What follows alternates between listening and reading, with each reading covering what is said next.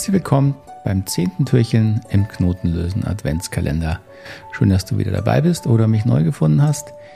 Hier geht es um Inspiration und Anregungen rund um das Thema Bedürfnisse. Und wenn dich die gewaltfreie Kommunikation noch mehr interessiert, schau gerne in die Show Notes. Da findest du zum einen auch eine kostenlose Einführung und auch unser Gewinnspiel hier im Adventskalender, in dem du interessante, hoffentlich Dinge gewinnen kannst für dich, für dein Lernen und Weiterkommen, kannst du dich einfach unten anmelden. Heute geht es um das Thema Bedürfnis, Authentizität oder Echtheit. Was heißt Echtheit oder Authentizität als Bedürfnis?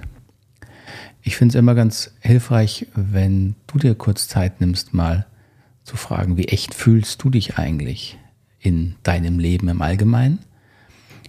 An deinem Arbeitsplatz, in deiner Beziehung, mit deinen Freundschaften, im Privatleben, deinem Hobby.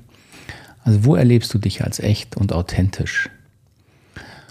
Und ich glaube, dass das wirklich ein echtes Bedürfnis ist, dass wir immer einen Abgleich in uns haben, sozusagen uns wahrzunehmen, fühlen wir uns stimmig mit unseren natürlich inneren Werten, unseren Erfahrungen, in dem Moment im Kontakt jetzt mit anderen Menschen oder einfach auch an dem Platz, an dem wir uns gerade befinden. Empfinden wir uns da als stimmig und echt. Und ich denke, das merken wir oft natürlich erst dann, wenn das Bedürfnis mal wieder dann äh, sozusagen nicht erfüllt wird oder angekratzt ist oder bedroht wird. Äh, zum Beispiel, wenn wir in Diskussionen sind und dann äußert jemand eine Meinung, die uns überhaupt nicht passt und gefällt.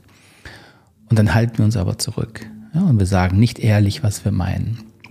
Aus Sorge, dass wir vielleicht Konflikt produzieren oder der andere uns nicht mehr mag, warum auch immer. Aber diese Spannung, die wir dann wahrnehmen, dass wir eben etwas zurückhalten, was eigentlich echt ist, ich glaube, das ist ein Teil dessen, was dann dieses Bedürfnis berührt. Wir erleben uns dann nicht als authentisch.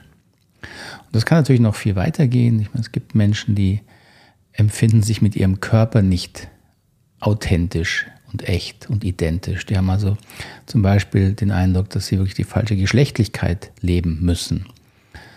Äh, ich sage nicht, dass das immer der Fall ist, wenn die Leute das ausdrücken. Da bin ich ein bisschen skeptisch, muss ich ehrlich sagen. Vor allen Dingen, wenn das Kinder betrifft. Aber dass es das Phänomen gibt, da bin ich sehr überzeugt, dass das real ist, dass wir, warum auch immer, in einen Körper geboren werden, der irgendwie nicht zu uns passt und wo eben zum Beispiel das, die geschlechtliche Identität nicht passt. Und dann erleben wir natürlich dauernd eine innere Spannung von sich nicht authentisch und echt fühlen.